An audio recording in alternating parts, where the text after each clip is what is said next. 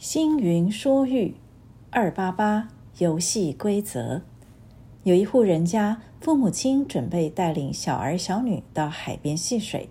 出发前一天，父亲召集大家讲说隔天要到海边游玩的注意事项以及工作分配。只见儿子嘟着嘴说：“爸爸，好讨厌哦！一天到晚定什么规则，连到海边玩水也要来这一套。”女儿也表示抗议。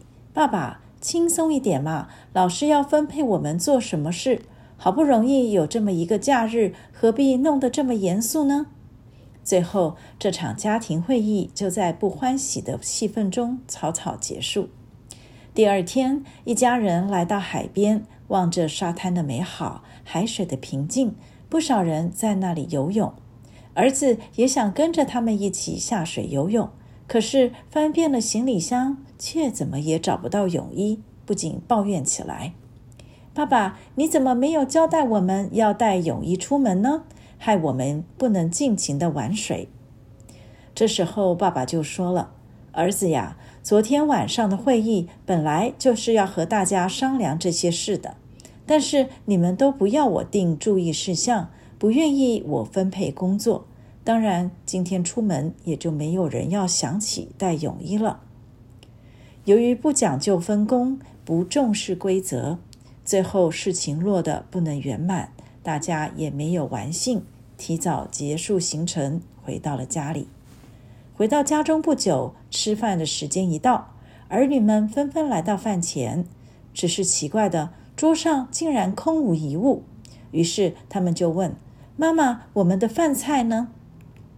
这时候，妈妈说：“没有规定饭菜一定要由妈妈煮呀，你们自己去想办法吧。”这回，儿女们终于明白父母平日定规则的辛苦了。一般人都不喜欢规则，觉得受到约束。但是在这个世间上，所谓不依规矩，不能成方圆。在众人集合的社会里，这就是需要这么一个规约定俗成的法则。大家分工合作，合作分工，才有秩序。所以，现在的年轻人所谓新兴人类，有些人标新立异，高喊着争取自由，不要规则。事实上，如果自由漫无目的，那是很危险的。就像一部没有刹车装备的车。当你享受着飙车的快感时，也处处潜藏着危机。因此，我们的社会、我们的家园、我们的人生，还是要有一个规则，大家共同遵循，才能幸福快乐。二九零，张大千的胡子。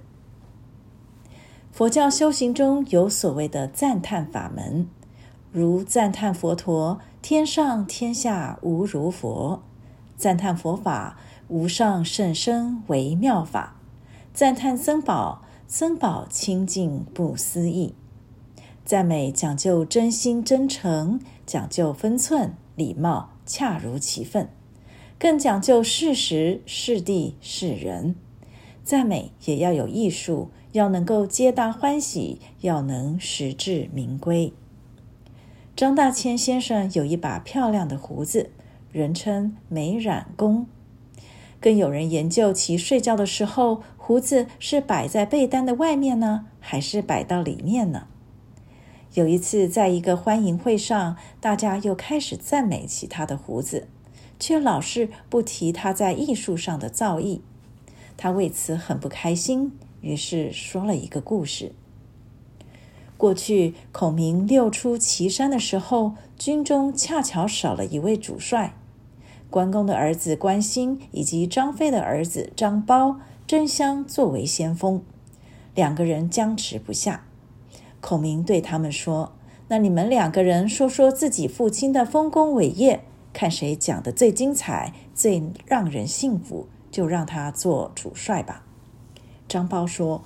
我爸爸手持丈八钢矛，喝断霸王桥，百万军中取上将首级，如探囊取物。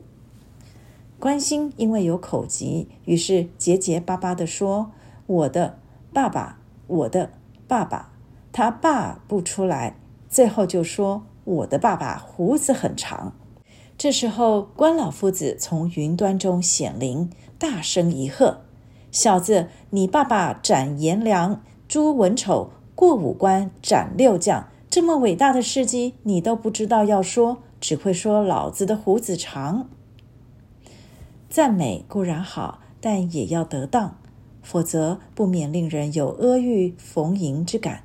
甚至贻人笑柄，反而失却美意。就算拍马屁，也要拍得适宜，不好将马屁拍到马尾、马头上，赞美不成，反而贻笑大方。